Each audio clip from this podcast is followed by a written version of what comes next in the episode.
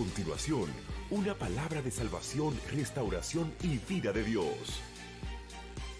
Con la pastora Yesenia Ten.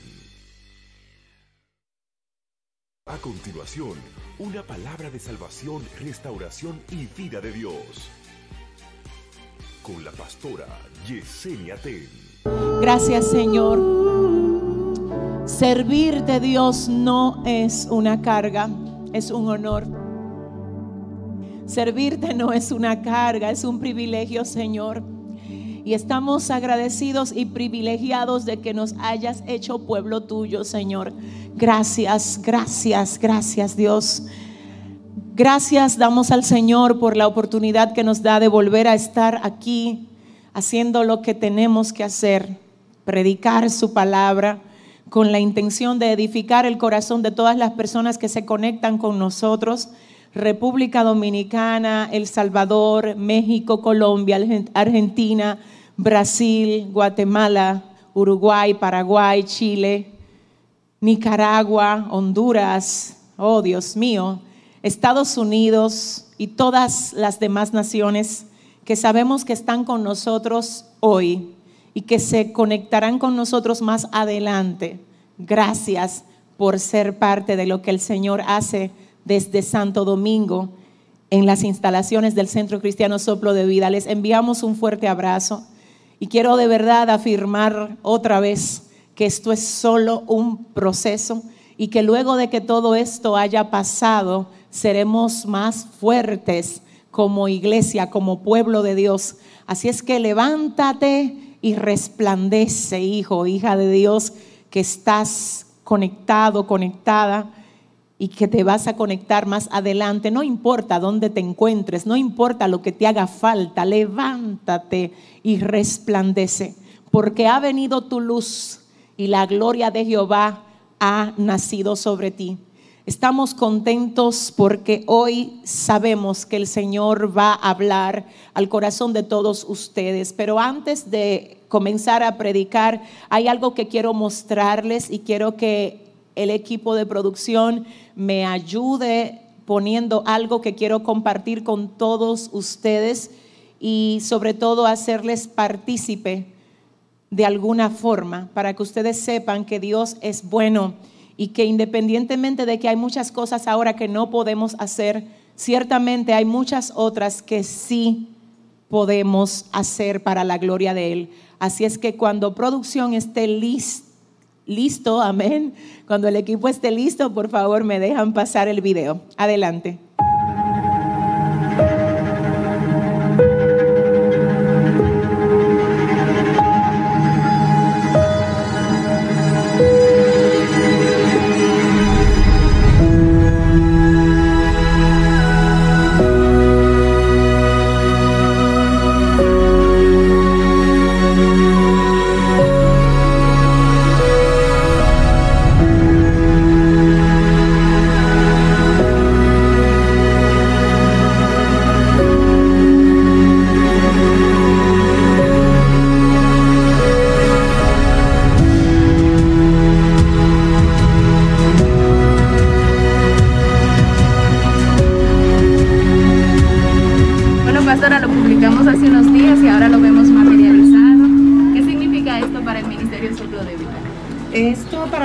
Es una gran oportunidad. Nos identificamos 100%, mil por mil, con la necesidad que está atravesando ahora toda la humanidad. Lo hacemos con todo el amor y agradecimiento a Dios por darnos la forma de poder hacerlo. Creemos firmemente que el Señor nos va a seguir proveyendo, nos va a seguir ayudando para nosotros seguir haciendo esta labor que es tan necesaria. La intención de todo esto obviamente es que las personas vean a Dios no que nos vean a nosotros, sino que vean la respuesta del Señor llegando a sus casas, porque sabemos que el Dios que ve, que ve la necesidad, que ve la incertidumbre que está atravesando cada una de estas familias, es también el que nos está moviendo a poder darle por lo menos un poquito de lo mucho que sabemos que necesitan en este tiempo. Y gracias a todos por ser parte de esto de alguna forma. Bendiciones.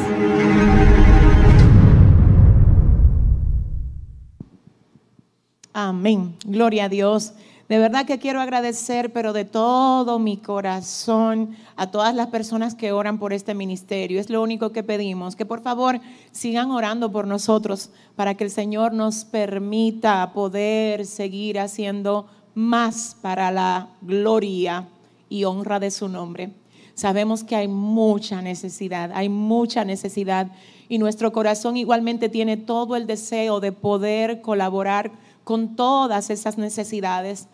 Creemos que Dios provee, creemos que Él va a proveer, pero también creemos que nosotros como iglesia del Señor tenemos el compromiso de ser respuesta de Él ahora mismo, no solo llevando la palabra, sino también llevando provisiones a todas esas familias. En esta entrega pudimos bendecir alrededor, cerca de 300 familias, sin embargo, eh, nuestra meta es mucho más que eso. Así es que solo les pido por favor que sigan orando por nosotros. Vamos a seguir haciendo lo que el Señor quiere que hagamos y todo obviamente con la única intención de poder hacer que esas personas puedan ver a Dios a través de nosotros. Amén. Así es que gracias a todos los que han estado comprando nuestros libros.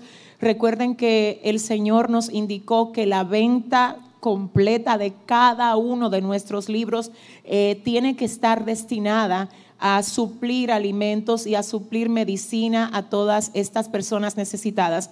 Así es que gracias a todos los que han estado colaborando y de algún modo han sido parte, aunque sea con sus oraciones. Les bendecimos en el nombre de Jesús y ahora sí estamos listos para edificar sus vidas a través de la palabra de Dios. Y quiero para esto que ustedes me ayuden leyendo conmigo el libro de Hebreos capítulo 12, los versos 1 y 2.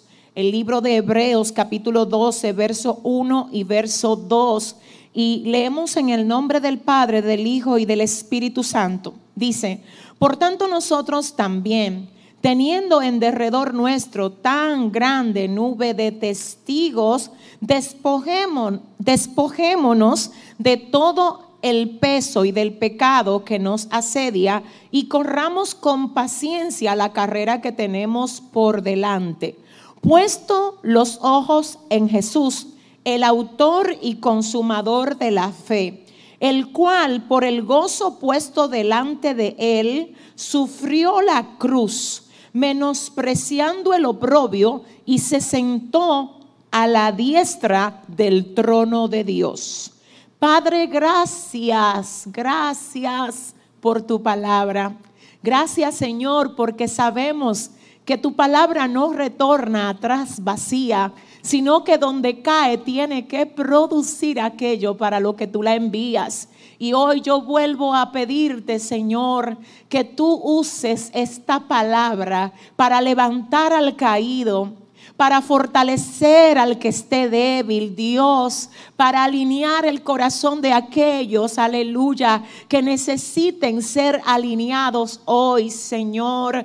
Padre, por favor, dígnate otra vez a usar esta vasija de barro que yo soy y a ti, a ti solo, a ti te vamos a dar toda la gloria y toda la honra en el nombre de Jesús. Amén y amén.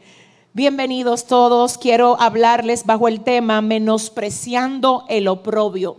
Menospreciando el oprobio. Como ya sabemos, hoy se celebra en la mayor parte del mundo el día de la resurrección. Nosotros sabemos que Jesús no murió para esta fecha. Eso es, es, así, obviamente es así, igual también como es el hecho de que Él no nació en diciembre. Estos son temas que lo tenemos muy claros, sin embargo estamos aprovechando de algún modo la sensibilidad de cada corazón en medio de esta temporada para recibir palabra de Dios y para poder ser edificados con el mensaje que el Señor nos trae. Así es que hoy vamos a estar predicando bajo el tema menospreciando el oprobio. Y antes que nada, yo quiero decirles que el capítulo que acabamos de leer es Hebreos 12. Hebreos 12, donde obviamente inicia la palabra con lo que acabamos de leer. Por tanto, nosotros también, teniendo en derredor nuestro tan grande nube de testigos, despojémonos de todo peso y del pecado que nos asedia. Si observamos esto, lo primero es que el capítulo comienza con la palabra por tanto. Por tanto, es un conectivo que trae una relación con lo que el texto dice anteriormente. Así es que el antetexto de este capítulo es el capítulo 11 del libro de Hebreos. Para conectar el 12 con el 11, el autor dice, por tanto, nosotros también. Pero por tanto, ¿qué? Por tanto, lo que acaba de decir en el capítulo 11. ¿Qué hay en el capítulo 11? Si ustedes han leído la palabra, saben que el capítulo 11 es el capítulo de la Biblia que habla acerca de la fe de una manera muy detallada. De hecho, el capítulo comienza diciendo, es pues la fe, la certeza de lo que se espera y la convicción de lo que no se ve. Y además dice el autor, por ella alcanzaron buen testimonios los antiguos. Eso dice el verso 2. El verso 3 del capítulo 11 dice, por la fe entendemos haber sido constituido el universo, de modo que lo que se ve fue hecho de lo que no se veía.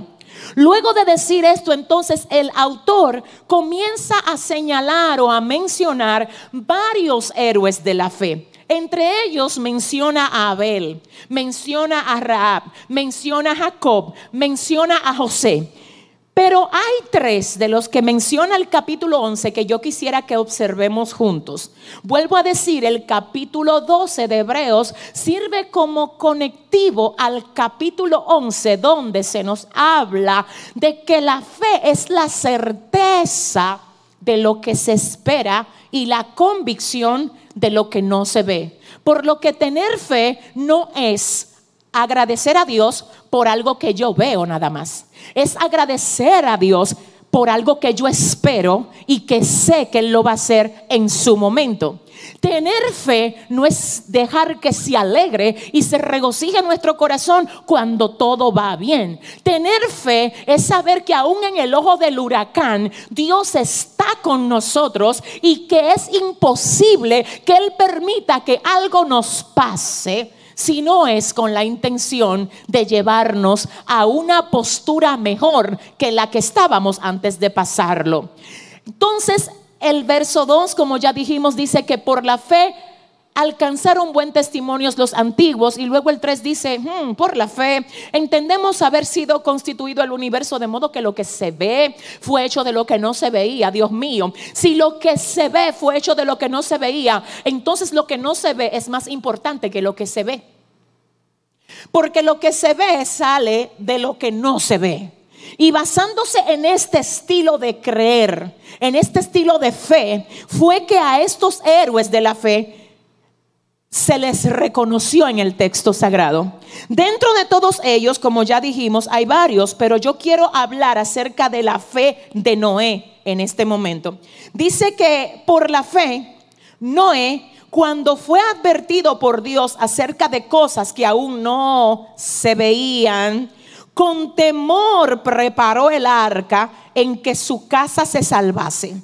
Cuando Noé fue advertido por Dios acerca de cosas que no se veían, dice la palabra que por la fe él con temor preparó el arca. ¿Qué significa esto? Que una de las cosas que hace la fe es que nos hace prepararnos en base a la palabra que Dios nos da, aunque no la veamos en ese momento. Ciertamente esto hará que muchas personas que no tienen fe comiencen a llamarte loco y comiencen a decir que tú no estás actuando de modo coherente. No te preocupes porque eso no sería nuevo. Eso mismo hicieron con Noé. La Biblia dice que cuando Noé comienza a preparar el arca, todo el mundo comienza a burlarse de él. Pero las burlas de los de afuera no detuvieron la preparación de Noé. Y cuando llegó el cumplimiento de lo que Dios le había dicho, él estaba preparado. Y todos los que se estaban burlando se quedaron fuera. Yo no sé a quién que ve esta palabra ahora. El Señor le está diciendo, prepárate para lo que yo dije que voy a hacer contigo. Prepárate para lo que yo dije que voy a hacer con tu casa. Mucha gente no te va a entender.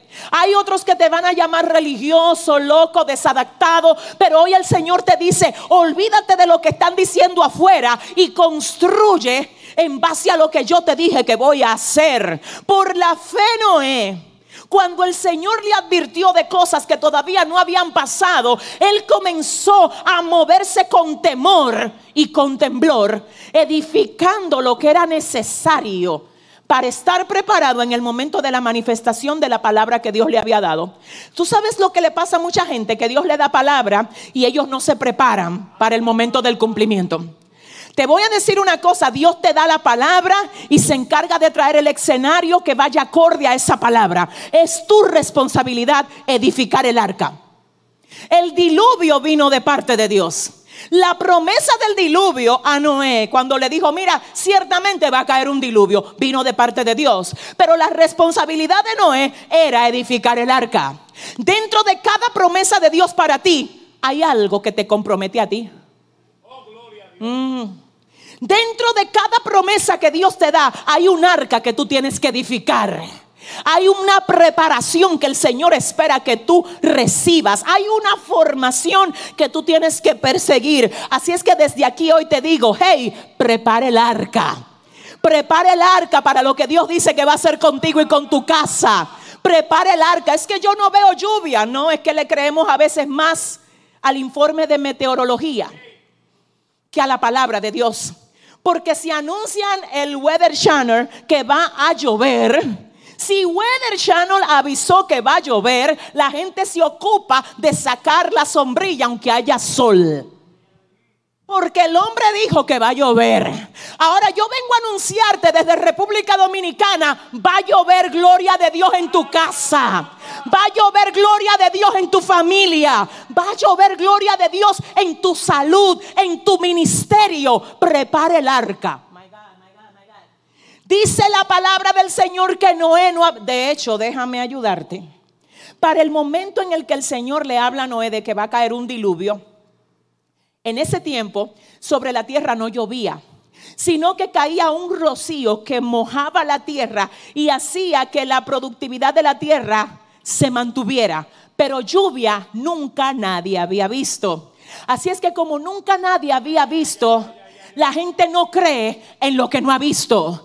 Quizás hoy Dios te ha dicho a ti algo que no has visto en tu familia, pero Dios ha dicho, aunque no lo hayas visto ni en la generación pasada ni en la otra, ciertamente contigo, oh Dios, yo lo voy a hacer, dice el Señor aunque tú no lo hayas visto en ninguno de los miembros de tu casa, si Dios dijo que lo va a hacer contigo, créelo. Créelo, créelo. Lluvia no había caído y Dios habló de un diluvio. Y te voy a decir una cosa, quiero hacer este énfasis porque creo que es propio que lo hagamos. Las personas no creen o tienen tendencia a no creer en lo que no ven. Ahora, ¿qué pasa? Dios te hace ver lo que todavía no es. Y cuando Dios te pone a ver lo que todavía no es, porque por la fe, entendemos haber sido constituido el universo de modo que lo que se ve fue hecho de lo que no se veía. Cuando Dios le place ponerte a ti a ver lo que está en el mundo espiritual antes de que se revele en lo físico, entonces tú comienzas a caminar con un estilo distinto. Todo el mundo habla de ruina, tú hablas de gloria. Todo el mundo habla de puertas cerradas, tú hablas de puertas abiertas. Porque tú sabes que el Dios que tú le sirves es el que tiene la llave para abrir toda puerta. Una persona puede estar cerca de ti hablando de miseria, de mira cómo está todo. Y tú puedes estar hablando acerca de óyeme, de lo que tú ves y ellos decir, es que tú no estás entendiendo, es que tú no lees las noticias. Es que una cosa son las noticias de los hombres y otra cosa es lo que está diciendo el cielo. Si hay alguien ahora viendo esta palabra que sabe que el cielo tiene un informe diferente, yo quiero que ahí donde tú estás tú le des un aplauso fuerte al Señor. Amén. El cielo tiene un informe diferente. Por la fe, Noé cuando fue advertido por Dios acerca de las cosas que aún no se veían, con temor preparó el arca en que su casa se salvase y por esa fe condenó al mundo. Hay una versión que dice que por esta fe Noé demostró que el mundo estaba equivocado. La fe de Noé condenó al mundo. Y cuando tú caminas en fe, la gente que no creyeron cuando te vieron construyendo un arca, my God, van a tener que reconocer que ciertamente tú no estabas loco, tú estabas caminando por fe. Tú estabas más adelantado que lo que el informe terrenal te permitía estar porque tú estabas conectado con la realidad espiritual. Es por esto que cuando Elías dice, va a llover, le dice acá, va a llover, unce tu carro porque va a caer un diluvio, va a llover. Dice la palabra que cuando Elías da el informe, él dice, yo oigo lluvia. Él no solamente dice va a llover, él dice yo oigo lluvia. ¿Cómo podía Elías oír lluvia cuando había una sequía? Porque Elías estaba totalmente conectado a otra realidad.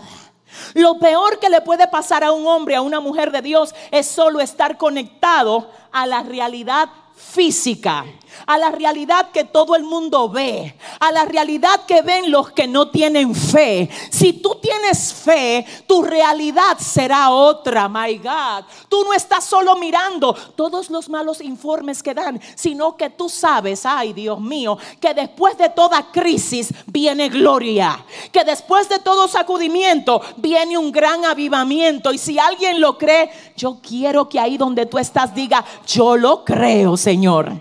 Por la fe, también la misma Sara, siendo estéril, recibió fuerza para concebir. Sara, siendo estéril, recibió fuerza para concebir. Pero no se supone que si era estéril no podía dar a luz. Lo que pasa es que su fuerza y su fe partieron la esterilidad. La Biblia dice que por la fe también la misma Sara, siendo estéril, recibió fuerza para concebir y dio a luz aún fuera del tiempo de la edad, porque creyó que era fiel quien lo había prometido. Sara dijo, hay una realidad física humana que dice que yo soy estéril. Pero hay una realidad espiritual que yo recibo por la fe, que si yo la abrazo, ah, hará que mi esterilidad sea quebrantada. Yo vengo hoy a hablar a todo vientre estéril en el nombre de Jesús. Yo vengo hoy a decirte que si Dios te dio a ti una palabra, tú no puedes dejar de creer en la palabra que el Señor te dio. Porque fiel es el que prometió. Fiel es el que prometió y por la fe también la misma Sara, siendo estéril, recibió fuerza para concebir y dio a luz aún fuera del tiempo de la edad porque creyó que era fiel quien lo había prometido. No tenía un vientre fértil, tampoco tenía la edad para concebir, pero tenía una palabra. Quizás tú me vas a decir, es que Dios ha dicho cosas de mí, pero yo siento que no tengo lo que se requiere. Yo siento que no tengo gente que me apoyen. Yo siento que estoy solo, que estoy sola. Y aquí Sara nos da un tremendo ejemplo. No tenía fuerza y sacó fuerza. No tenía la edad y dijo, es que yo le creo al que me habló. Porque el que me habló conoce mi edad. Y conociendo mi edad como quiera me prometió. Y si él conociendo mi edad y sabiendo que yo soy estéril me dijo, prepárate, porque de tu vientre yo voy a sacar a uno, ah, del cual voy a hacer multiplicar la descendencia de ustedes más que la arena del mar. Alguien tiene que creer. Yo siento a Dios aquí de una manera poderosa hoy.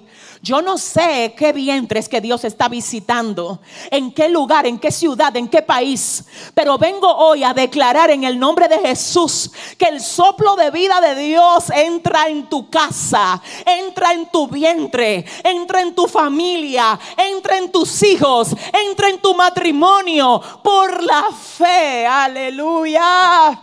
Que es la certeza de lo que se espera y la convicción de lo que no se ve. ¿Por qué creyó Sara de esa manera tan fuerte? Porque Sara dijo, esto no depende de mí, depende de quien me prometió. Y el autor de Hebreos dice que ella creyó entendiendo que era fiel quien lo había prometido. Amor mío, Mira, las palabras se toman por quien la dicen. Déjame ayudarte. Las palabras se toman por quien la dicen. Hay personas que cuando te dicen cosas, aunque sean ofensas, tú ni caso le haces, porque las palabras se toman por quien las dicen. Obviamente, si tú eres una persona madura, tú dices, es que no le voy a hacer caso a eso, porque las palabras se toman por quien la dicen. Ahora, ¿qué pasa? Hay hombres que hacen promesa y tú sabes que tienen tendencia a no cumplir lo que dicen. Y tú dices, ay, es que promete mucho y nunca cumple. O es que habla, habla mucho, pero lo que habla no es verdad. Ahora bien, hay personas que son honorables y honran los compromisos que hacen.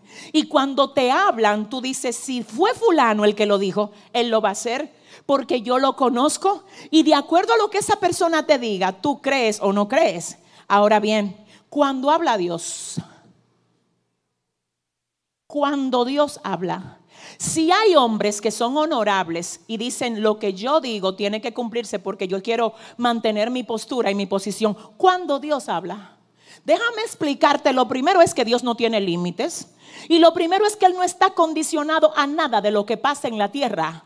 La Biblia dice que Él se sienta sobre el círculo de la tierra, que hace a sus vientos sus mensajeros y a las llamas de fuego sus ministros. El Señor dice, quiero que sepas que es a la humanidad que detienen los límites que hay ahora, pero no me detienen a mí. Alguien tiene hoy que pararse firme y decir, esto no detiene los planes que Dios tiene conmigo. Yo le creo a Dios así como hizo Sara sin tener la edad siendo estéril, pero sacó fuerza porque dijo, es que Dios me habló. Ay, ay, ay, ay, ay, ay. Es que yo le estoy hablando a alguien que el Señor le dice, te dije, yo te dije que ese ministerio lo voy a sacar a flote. Pastores que no tengo dinero para grabar el disco. Pastores que yo no sé cómo comenzar el libro. Pastores que yo no sé cuándo es que voy a comenzar. Dice el Señor es que yo te dije que solamente creas. Es que dónde está tu fe. Es que si te estás dejando tambalear por lo que ves, hoy el Señor trae esta palabra para inyectarte vida para inyectarte fuerza. Así es que en el nombre de Jesús hoy oro para que el Señor active tu fe y tú puedas dar a luz por encima de todo pronóstico. Que tú puedas levantarte y edificar tu arca aunque nunca haya llovido y finalmente en cuanto a esto, quiero que ustedes vean esto. Por la fe Moisés, mm, cuando nació, fue escondido por sus padres por tres meses, porque le vieron niño hermoso y no temieron al decreto del rey. La fe te quita el miedo. Mm, mm, por la fe, cuando Moisés nace, sus padres lo ven niño hermoso sabían que había un decreto de que todo hijo israelita que naciera había que matarlo. Ellos dijeron, la fe de nosotros es más poderosa que un decreto que haya emitido la agenda del diablo. Yo no sé cuál es el decreto que emitió Satanás en contra de tus hijos, pero la fe, la fe de los padres de Moisés hizo que el decreto que había dado el faraón no le dañara a Moisés, sino que quien andaba buscando a Moisés para matarlo, terminó criando a Moisés. Oh my God, siento a Dios aquí. Déjame decirte esto, amor mío. Quien estaba procurando matar a Moisés, el Señor dice, espérate, que, hay un tema. Los padres de él tienen una fe tan fuerte que no solo va a hacer que tú no le pongas un dedo arriba, sino que te va a poner a ti a mantener a ese que tú querías quitarle la vida. Yo vengo a decirte que si hay algo que Satanás le teme, es que tú tengas fe. Él no le teme a que tú estés haciendo mueca. No es hora de hacer mueca. Es hora de levantarse en fe y aclararle al infierno. Nosotros somos el pueblo de Dios que tenemos al Dios vivo. Y si nos atrevemos a tener fe, ¡uh! Vamos a poder dar el testimonio al otro lado. Y vamos a mirar atrás diciendo, ciertamente Dios no nos dejó en medio de nuestra batalla. Él estuvo con nosotros y nos ayudó y nos permitió tener hoy un testimonio que le diga al infierno, lo intentaste, pero no me quitaste la fe. Lo intentaste, pero con la nevera vacía, yo me mantuve creyendo. Lo intentaste, pero cuando todo el mundo se fue de mi lado, yo me mantuve creyendo. Así es que por la fe hoy el Señor te dice, levántate y créeme. Levántate y créeme, te dice el Señor. Por la fe Moisés. Ah, no. Fue escondido por sus padres por tres meses porque le vieron niño hermoso y no temieron al decreto del rey. Por la fe Moisés, hecho ya grande, oh, rehusó llamarse hijo de la hija del faraón, escogiendo antes ser maltratado con el pueblo de Dios que gozar de los deleites temporales del pecado. Ay, no, Dios mío, eso está demasiado fuerte. Moisés dijo que ahora mismo yo tengo dos opciones.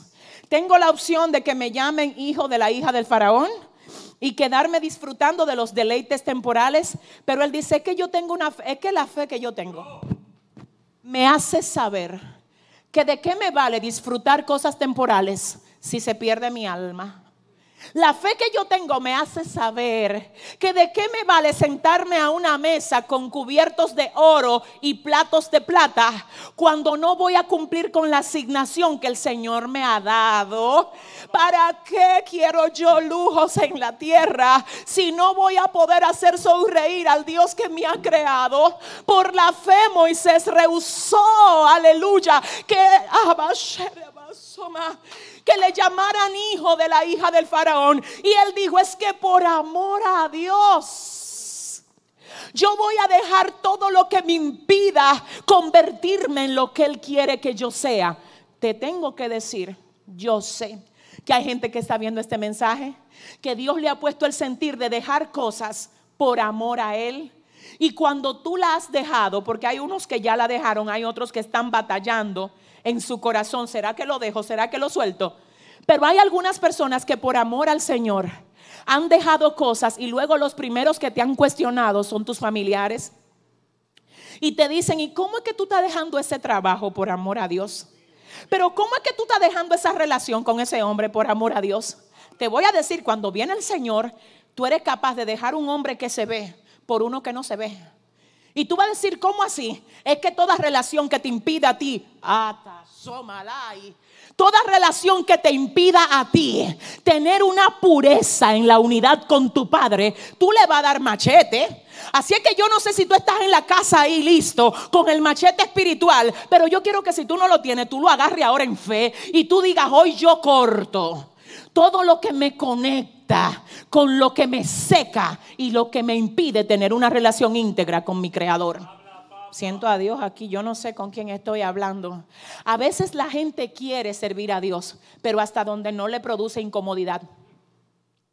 A veces la gente quiere que Dios se glorifique en ellos, que Dios haga cosa con ellos, pero hasta donde no afecta sus intereses.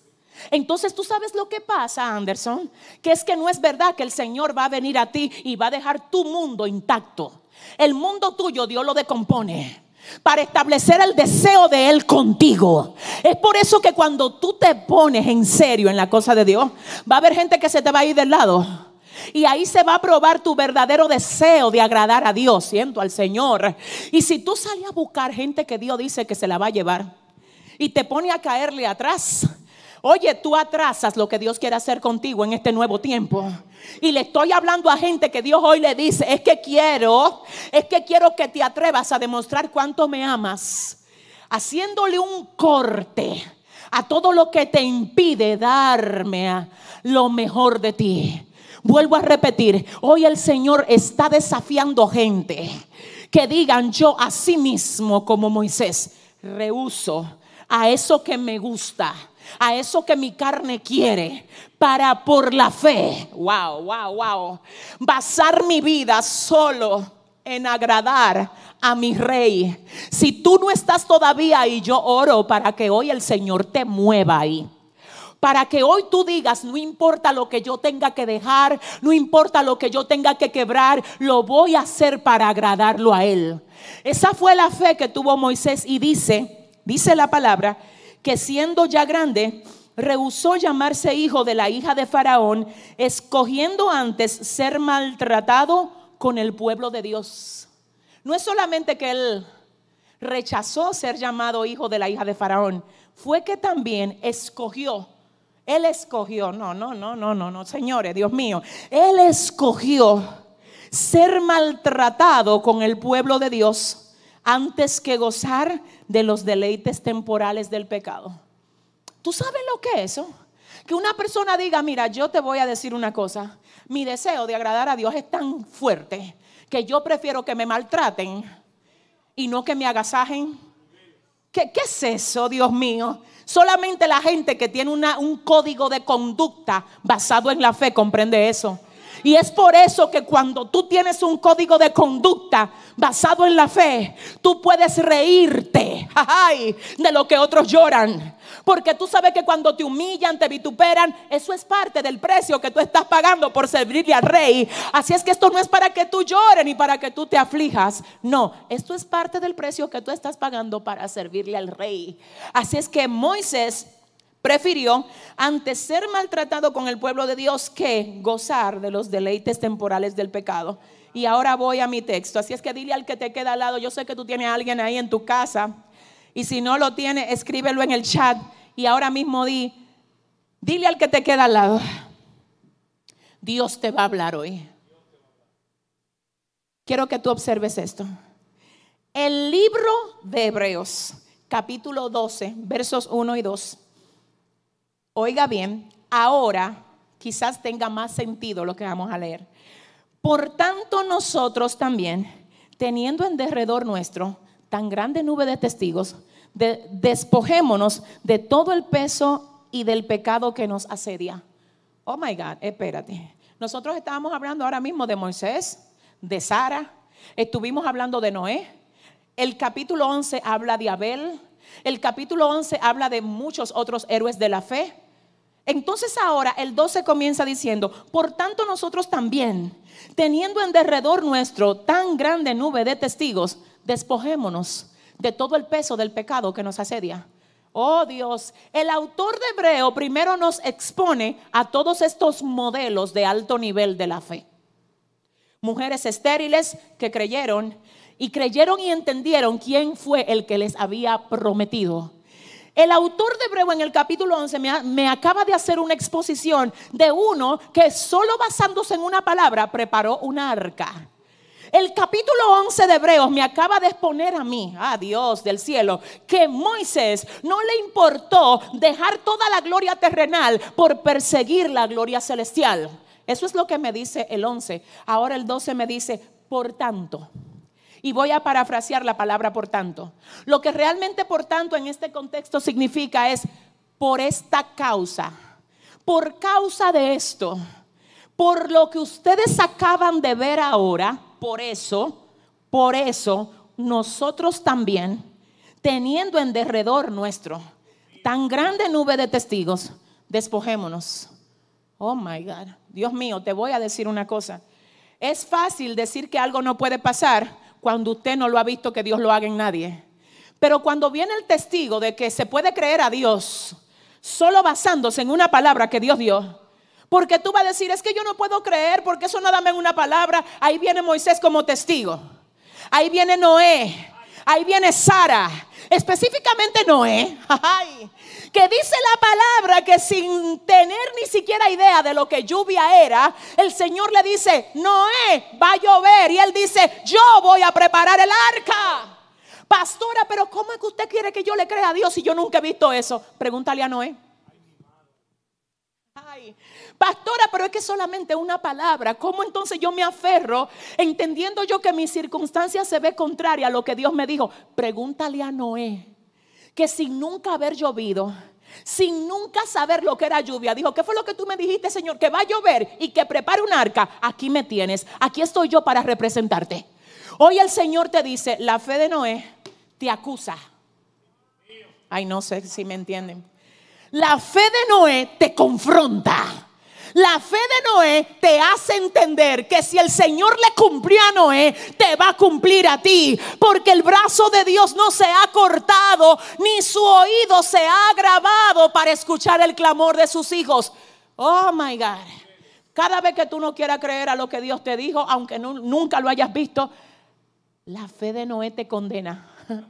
Y dice la palabra, y Noé tuvo un tipo de fe que condenó al mundo. Y hay una versión que dice que el tipo de fe de Noé hizo que se quedara revelado que el mundo estaba equivocado. My God, siento a Dios, siento a Dios aquí. Así es que el Señor te dice, créeme como Noé. Comienza a operar en fe. Pastor, es que yo no sé, a mí Dios me habló que me iba a dar un hijo, pero ya yo voy casi para 50 años. Yo no sé, pregúntale a Sara que tenía 90. Sara tenía 90. Cualquier problema que tú tengas con eso, habla con Sara. El Señor te dice, pero mi hija, si yo le cumplí a Sara, ¿cómo es que yo no te voy a cumplir a ti lo que yo dije que voy a hacer contigo? La fe de Sara te condena. La fe de Sara te hace entender que el problema no es Dios, es tu falta de fe. Porque es que yo te tengo que decir que Dios es inmutable que el poder de Dios no se le debilita. Él es absolutamente todopoderoso. Y por la fe, Sara creyó y dio a luz un hijo. ¿Y qué más nos dice? Que la fe de Moisés nos condena. Es que usted no sabe lo difícil que es para mí dejar eso. Es verdad. Pregúntale, pregúntale al Señor que cómo fue que lo hizo Moisés. Y Él te va a mandar directo al libro de Hebreos capítulo 11 para que te des cuenta que Moisés tenía la opción de seguir sentado con los grandes terrenales en el mundo con deleites pasajeros, pero Él los rechazó todos para agradar a su rey y hoy vengo a decirte que si ellos lo hicieron allá, nosotros, dice Hebreos 12, por tanto nosotros también, así como lo hicieron ellos, corramos la carrera que tenemos por delante. Ahora bien, dice, para ustedes correr la carrera, tienen que antes de correrla, my God, siento a Dios, tienen que despojarse de todo peso del pecado que los asedia. Porque nadie que corra con una carga va a poder tener velocidad. De hecho, los jinetes, yo no sé si usted sabe que una de las características que tiene que tener un jinete es que debe de ser pequeño y debe de ser delgado. ¿Por qué? Porque el caballo para poder correr a la velocidad que puede correr, no se le puede poner una carga mayor a la que, exacto, a la que pueda llevar en la carrera. Usted nunca va a ver un jinete alto y fuerte. Los jinetes no son así. Los jinetes son pequeñitos y delgados para que la ligereza del caballo no haya tropiezo. El autor de Hebreo dice ahí, ustedes tienen una carrera por delante pero antes de correrla, uh, despójense del peso. Despójense de la maleta de pecado que tienen, que si la cargan, si tratan de emprender esta carrera con esa maleta de pecado, se van a sentir cargados. Siento a Dios. Se van a sentir turbados. Van a sentir que el servirle a Dios es una carga, no un deleite. ¿Tú sabes por qué hay gente que se sienten mal cuando Dios le demanda cosas? Y Dios le dice, quiero tu tiempo, quiero tu talento, quiero que te dediques a mi obra. Y ellos están, ay, ¿qué tanto es eso? Tanta religiosidad. Eso es que tú no te has despojado de la maleta. Porque cuando tú te despojas de la maleta, tú dices, para mí el vivir es Cristo. Y yo no voy a entrar a la otra parte del versículo porque en estos días la hemos dicho mucho, pero yo no sé si usted sabe que esos son niveles, Dios mío. Pablo dice, para mí el vivir es Cristo. En mi agenda tiene que estar Cristo por todos lados. En mi día tiene que estar Cristo por todos los lados. Yo no quiero uno solo de mis días sin Cristo. Y eso no es una carga, eso es un deleite. Pero hay gente que están con la maleta aquí Ay, otra vez vienen, di que, que, oye ahora, di que, otra campaña, oye, di que, que den esto, oye, que hagan aquello. Es que tú no has soltado la maleta. Así es que hoy vengo como dominicana cibaeña a decirte en el nombre de Jesús, suelta la maleta. Suelta el motete, como dicen aquí, que te tiene cargado y que hace que tú no puedas correr esta carrera con ligereza. El autor de Hebreo dice, ustedes tienen por delante una carrera que correr. Dios mío, yo no sé hasta qué hora yo puedo yo no sé, pero si alguien me, me, ayuda diciéndome que puedo seguir cinco minutos más, oiga esto, quiero que usted oiga esto. El autor de Hebreo dice, ustedes tienen una carrera. Me llama la atención esto porque me habló de Sara y Sara tenía su carrera, la de ella. Me habló de Noé y Noé tenía su carrera, la de él. Moisés tenía la carrera de él, Abel la de él. Ahora me dice aquí el autor de Hebreo, ustedes tienen una carrera. Nosotros tenemos una carrera. Por tanto, nosotros teniendo alrededor nuestro toda esta gente que ya corrió la carrera y que ganó. Todos esos campeones sentados así en la grada, mirándonos a nosotros correr la carrera. Yo sé que hay muchas mujeres a las que Sara dice, ¡Hey, manita! Suelta la maleta de la duda porque tú vas a dar a luz. Yo sé que hay mucha gente a la que Noé le dice, hey, atrévete a construir a pesar de que tú no veas todavía lo que Dios te habló. Desde las gradas, el cielo dice la palabra que habla de ellos diciendo que son testigos de nosotros en la carrera. Entonces tenemos que despojarnos. Siento al Señor aquí. No puedes correr carrera con peso. Es que no puedes. Es que necesitas saber que el peso que tú estás cargando te puede impedir que tú llegues a la meta. Y tú no puedes cambiar peso por meta. No, es que no sé con quién me, no sé. No sé a quién fue que Dios me trajo a mí a hablar hoy aquí. Tú no puedes cambiar la meta por el peso. El peso representa un obstáculo. El peso representa un pecado. El peso representa algo de lo que tú te tienes que desconectar. Pero te voy a decir una cosa, no importa cuánto tú ames el peso, porque hay gente que ama la esclavitud. Hay gente que se enamoraron de la esclavitud. Se enamoraron del vicio, se enamoraron de la cadena. ¿Tú sabes lo que es eso? Que el pueblo de Israel cuando el Señor los saca, ellos dicen que, que extrañan a Egipto. No, no, no, no, no, no. Que extrañan a Egipto. Que quieren volver a comer la cebolla y la carne de Egipto. Y el Señor diciéndole, pero es que yo tengo maná para ustedes. Es que yo tengo codornices. Es que si no se desconectan de lo viejo, no van a poder apreciar lo nuevo. Y yo quiero que tú sepas hoy que tú no puedes cambiar la meta por el peso.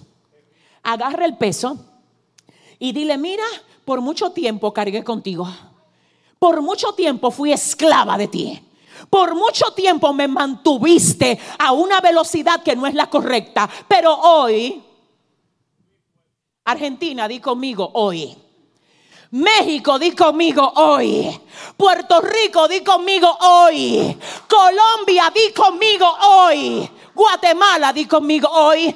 República Dominicana, di conmigo hoy. Estados Unidos, di conmigo hoy. Naciones de Latinoamérica, digan conmigo, hoy me despojo de todo peso y del pecado que me impide llegar a la meta que Dios me trazó. Y si tú estás respirando, no me importa desde dónde, dale un aplauso fuerte al Señor en esta hora. Despójense del peso y del pecado que les asedia y corran con paciencia la carrera que tienen por delante. Yo necesito, yo necesito decirles esto. Los atletas tienen varias características. Entre ellas tienen tres. Número uno, disciplina. El tiempo de estar emocionándose, de que yo me voy a meter con Dios. Sí, yo le voy a ser fiel a Dios, porque hay gente que se emociona y sueltan la cosa, pero cuando se le va la emoción vuelven a recoger. Ay, que yo no sé con quién estoy. Tú sabes algo, el Señor dice, yo te he visto a ti soltar esa maleta de pecado cada rato. Y cuando se te va la emoción, vuelve a recoger la maleta otra vez. Dice el Señor, llegó la hora. No solo de despojarte de la maleta, sino de prenderle fuego a la maleta. Chatua, manso, cuá. Dice el Señor, no es que solamente la deje ahí, es que le prenda fuego. Eso fue lo que hizo Eliseo. Que dice la palabra que le pasó por el lado Elías y le tocó con su manto. Y Eliseo dijo, ay, se me activó algo.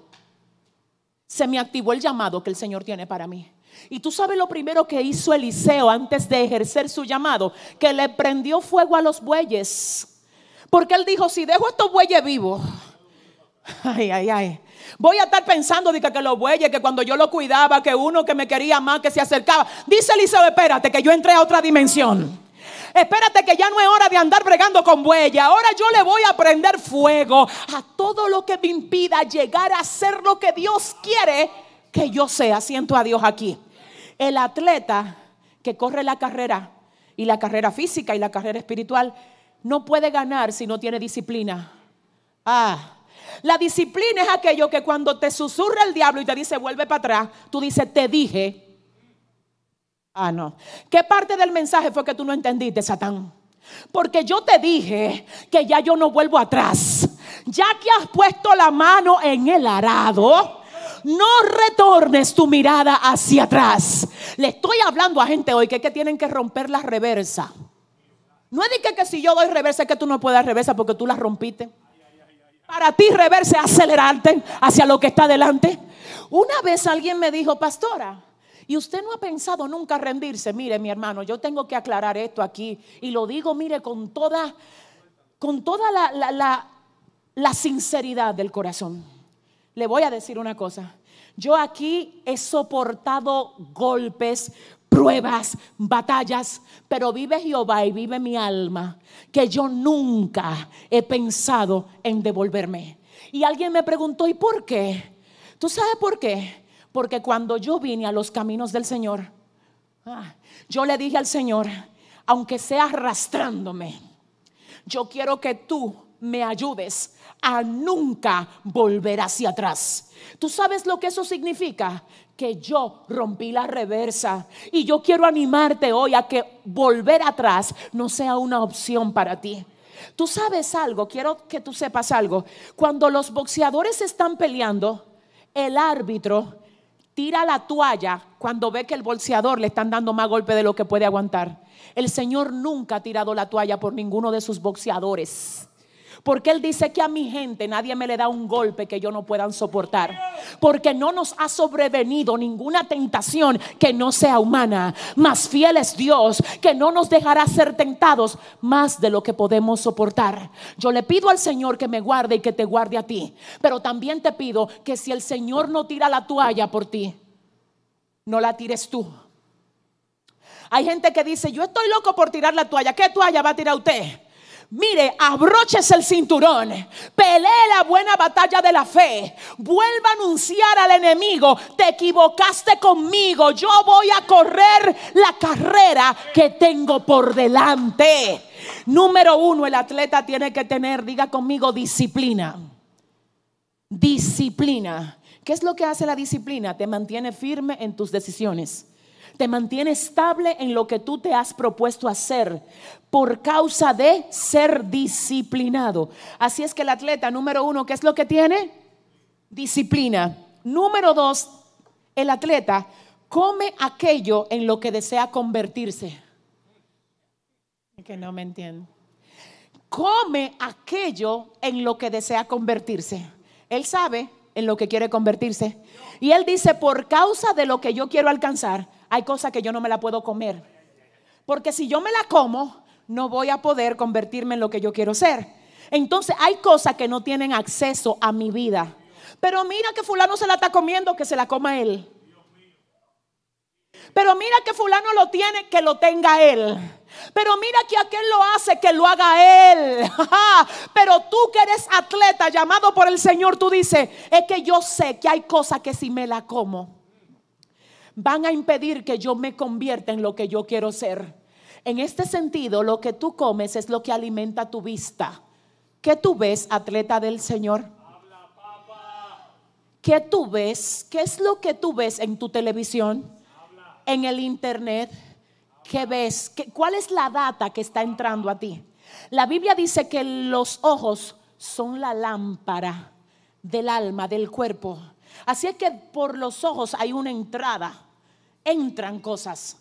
Te voy a decir una cosa, si hay gente que sabe aquí lo que yo estoy hablando, yo espero que esto que voy a decir se entienda. Hay lugares donde para tú entrar tú tienes que estar acorde. Y si no estás acorde, te cierran el paso. Y te dicen, tú no puedes entrar aquí así. Yo no sé por qué usted hoy no se propone cerrarme el paso a todo lo que no esté acorde con lo que Dios quiere hacer contigo. Mira que te mandan este mensaje, mira que lo vea, mira que esté en este grupo que solamente mandan basura. Hay grupos donde tú no puedes estar. Porque es que lo que se mueve ahí, lo que se cocina ahí te puede intoxicar. Y el atleta de Dios, oh my God, solamente come aquello en lo que desea convertirse. Solamente oye, en términos espirituales, aquello en lo que desea convertirse. Solamente ve aquello en lo que desea convertirse. Solamente lee aquello en lo que desea convertirse. El otro día yo estuve haciendo un chat en vivo por Instagram con una pastora amiga y ella me decía, pastora, sabemos que usted siempre está diciéndole a la gente que lea y sabemos que esto que le vamos a preguntar ahora será la misma respuesta que usted siempre nos da de que debemos de leer. ¿Qué usted entiende que deberíamos de estar haciendo en la, en la cuarentena? Yo le dije, mira, déjame aclararte algo. Yo tengo que decirte que lo importante aquí no es solamente leer, es seleccionar un contenido que vaya acorde con lo que tú quieres convertirte. Porque cuando tú sabes en lo que tú quieres convertirte, porque Dios ya te puso el código adentro, es que tú seleccionas. Tú seleccionas los libros que lees, tú seleccionas los mensajes que oyes, tú seleccionas, es que todo está seleccionado, oh my God, basándote en el código que te dieron a ti. No es solamente leer a lo loco, es leer lo que active lo que ya tú traes dentro de ti siento a Dios. Eso es lo que hace el atleta. Él dice, yo solamente como lo que me mantenga vigoroso. No es, no el dulce, porque el dulce es bueno al paladar, pero entonces daña el estómago y, trae otras consecuencias. Y yo te voy a decir una cosa, se terminó la hora de comer cosas solo que endulcen el paladar. Es que no sé con quién estoy hablando. Hay gente que se pone a hacer cosas porque le gusta. No es que te guste, es que te aproveche. Es que la gente de Dios no solamente hace lo que le gusta, ellos hacen lo que les de provecho, se comen lo que les ayude a convertirse en lo que Dios ha dicho que ellos deben ser. Y tercera característica del atleta, debe mirar más allá de sus ojos naturales para no solo ver dónde puede llegar, sino donde anhela llegar y vencer así sus imposibilidades. Ah. Mira, te voy a decir una cosa. El Dios que te llamó a ti es experto quebrantando imposibilidades. ¿Cómo así? Si tú no me crees, pregúntale a Gedeón. Que dice la palabra que él mismo habló de él diciendo, yo soy el más pequeño de mi familia. Mi familia es pobre en Manasés. Mientras sacudía el trigo para esconderlo de los madianitas y el Señor se aparece y le dice a aquel que temblaba de miedo mientras sacudía el trigo, Jehová está contigo, varón valiente y esforzado.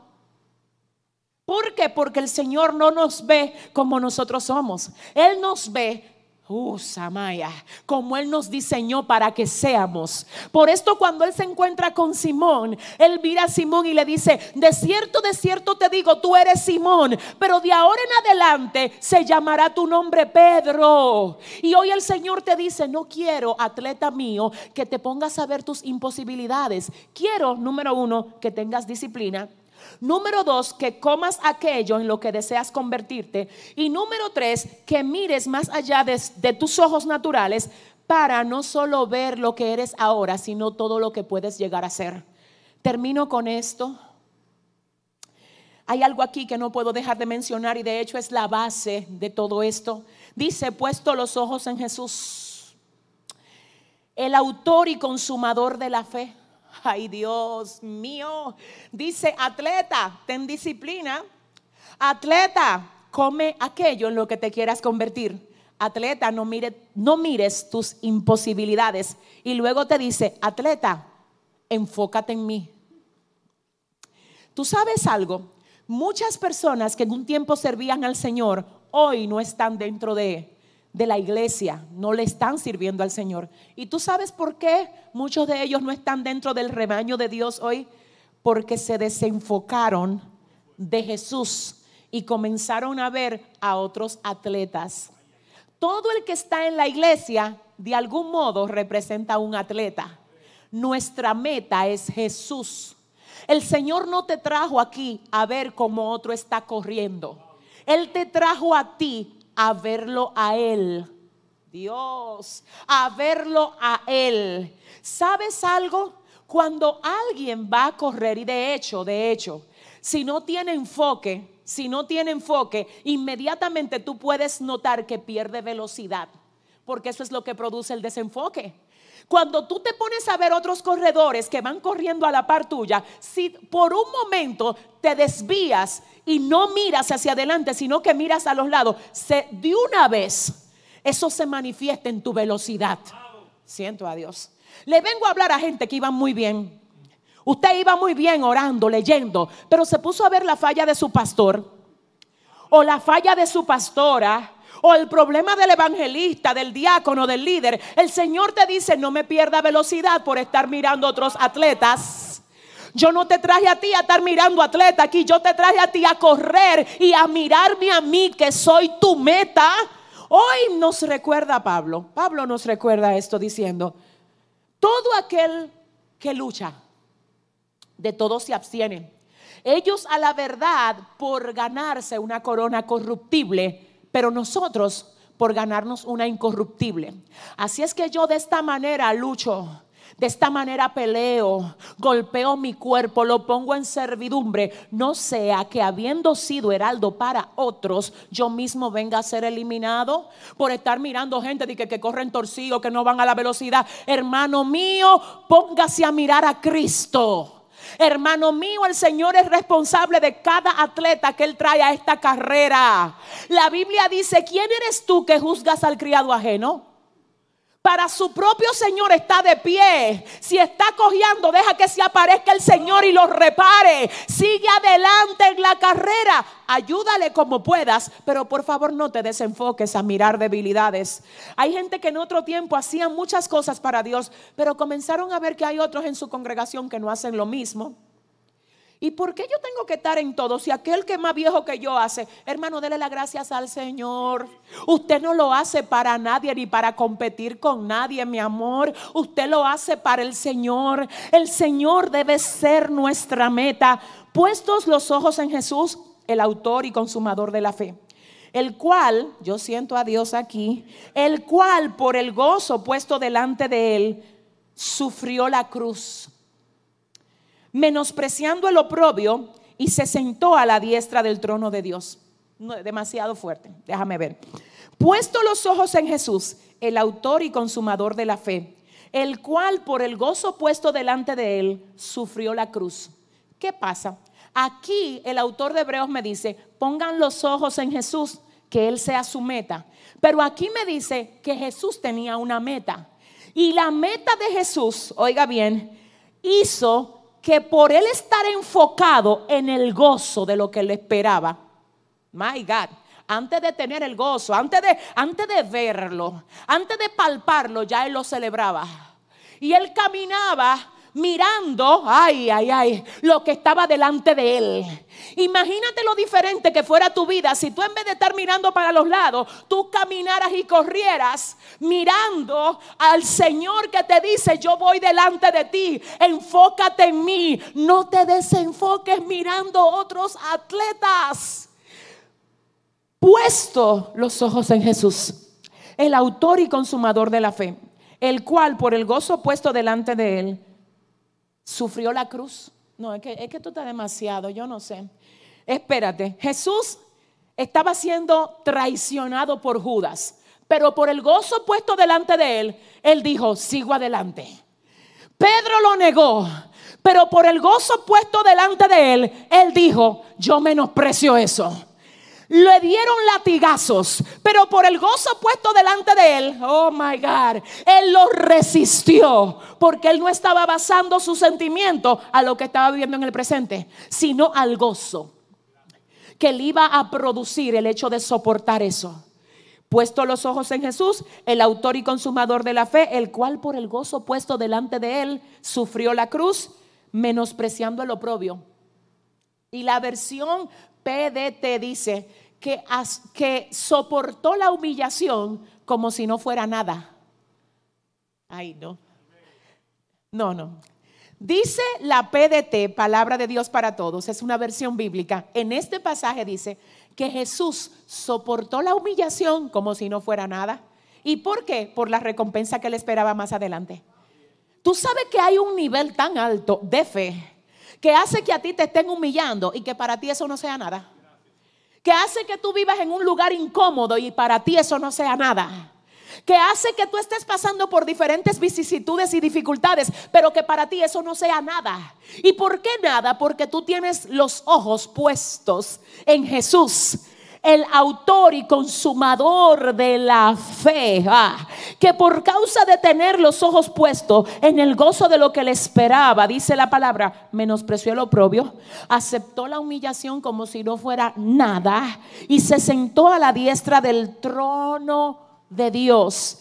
Y dice acerca de esto Colosenses 2, 14 y 15, anulando el acta de los decretos que había contra nosotros, que nos era contraria, quitándola de en medio y clavándola en la cruz y despojando a los principados y a las potestades, los exhibió públicamente, triunfando sobre ellos en la cruz. Siento a Dios. Uno de los malhechores le dijo a Jesús, pero si tú eres Dios, baja de aquí baja de aquí y bájanos también a nosotros. Él dijo, este, este, no es tiempo de bajarme. Este es tiempo de dejar que me claven, que me pongan la corona de espinas. Porque ¿qué hace que yo voy a vencer a los principados y a las potestades? No es bajándome, es soportando. Oh my God. Hay cosas que Dios te dice, tú te estás quejando porque yo te tengo ahí. Tú lo que no te estás dando cuenta es que tú estás venciendo a través de resistir. Hay cosas que tú la estás venciendo a través de la resistencia. Todo lo que el Señor permite que nosotros pasemos es que no se vence huyendo. No es cuando Dios te saca. A veces el vencer viene en una dimensión diferente. Viene tú resistiendo y quedándote en el lugar donde el diablo apostaba, que si tú te quedabas tú ibas a morir. Y yo vengo a decirle a alguien, abróchate el cinturón y hoy aclárale al infierno, yo no huyo, yo resisto. Y a través de mi resistencia yo venzo para que el infierno sepa que el Señor tiene gente en la tierra que sabe soportar porque lo tiene a Él delante. Él es tu coach, Él es tu manager, Él es tu ayuda. Él te dice, avanza que yo estoy contigo. Puesto los ojos en Jesús, el autor y consumador de la fe, que menospreció el oprobio, soportó la cruz. ¿Por causa de qué? Del gozo que fue puesto delante de él. Yo no sé si usted sabe que a nadie le dan una cruz y después de la cruz no viene un gozo.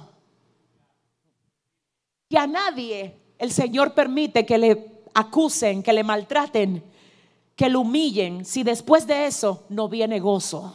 Tú te estás enfocando en el proceso, Dios te está enfocando en el gozo.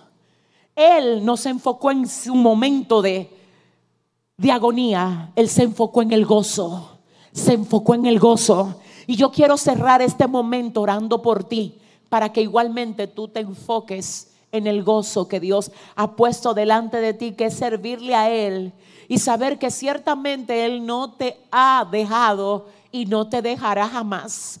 Yo quiero orar por tu corazón, quiero orar por fortaleza para ti. Así es que desde donde quiera que nos estés viendo, quiero que cierres tus ojitos ahora y oremos juntos al Señor. Wow, Dios, yo quiero que el ministerio de adoración suba aquí un momento. Aquí hay una presencia muy poderosa de parte de Dios y yo la siento. Y yo sé que esa misma presencia, ese mismo mover del Santo Espíritu de Dios se quiere meter en tu casa, quiere, quiere entrar a tu casa, quiere entrar a tu vida. Así es que dile, ven Espíritu Santo de Dios, ven, ven, por favor, ven y haz conmigo lo que tú quieras hacer. Aleluya. Padre mío, Padre eterno, yo te presento de una manera muy especial a todos y cada uno de los hermanos que han podido participar de este servicio virtual, Dios mío. Padre, lloro para que les afirmes el corazón. Lloro, Dios, para que toda ambivalencia, toda debilidad, Dios, se convierta en fortaleza en el nombre de Jesús.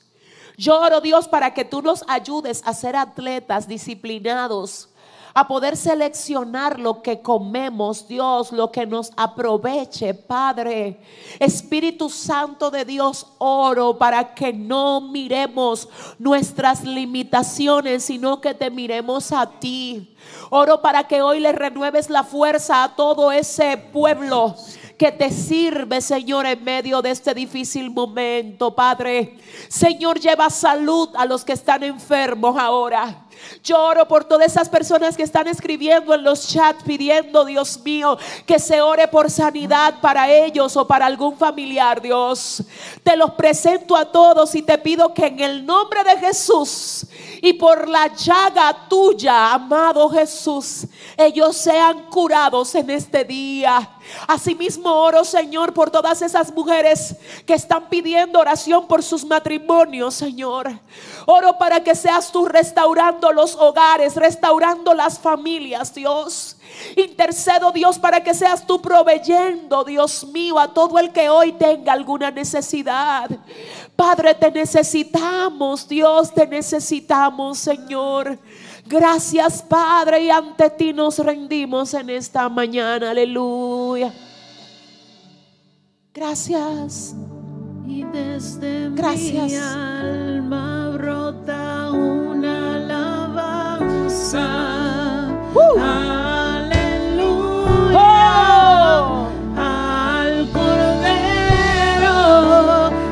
Desde mi alma brota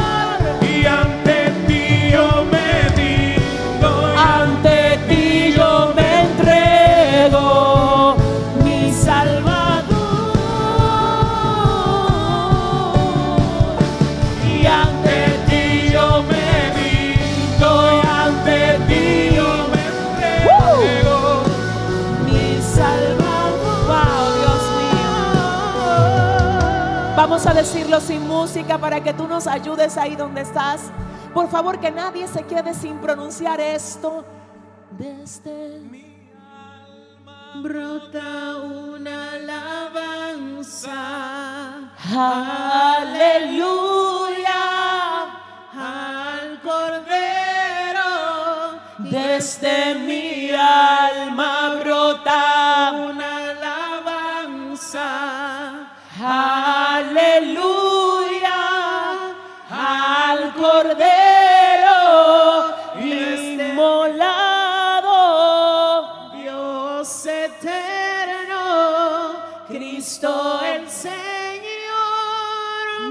Salvador, y ante ti yo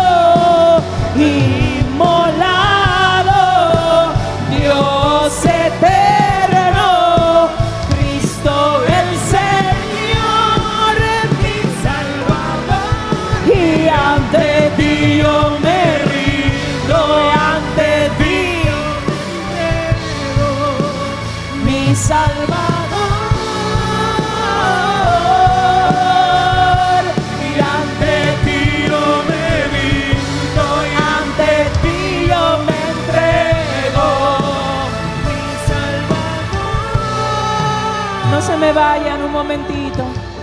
¿Sabes algo? Yo quiero hacer algo. Yo quiero comunicarme ahora directamente a esas personas que en un tiempo estuvieron sirviéndole al Señor, pero dejaste que tu vista se fuera detrás de otros atletas. Y hoy tienes que retornar, wow, y comenzar a correr otra vez la carrera que en otro tiempo abandonaste. Le estoy hablando a esas personas que en un tiempo le servían al Señor y se apartaron del camino de Dios. No importa que tú te hayas apartado. El Señor hoy te dice, lo que importa es que tú retornes.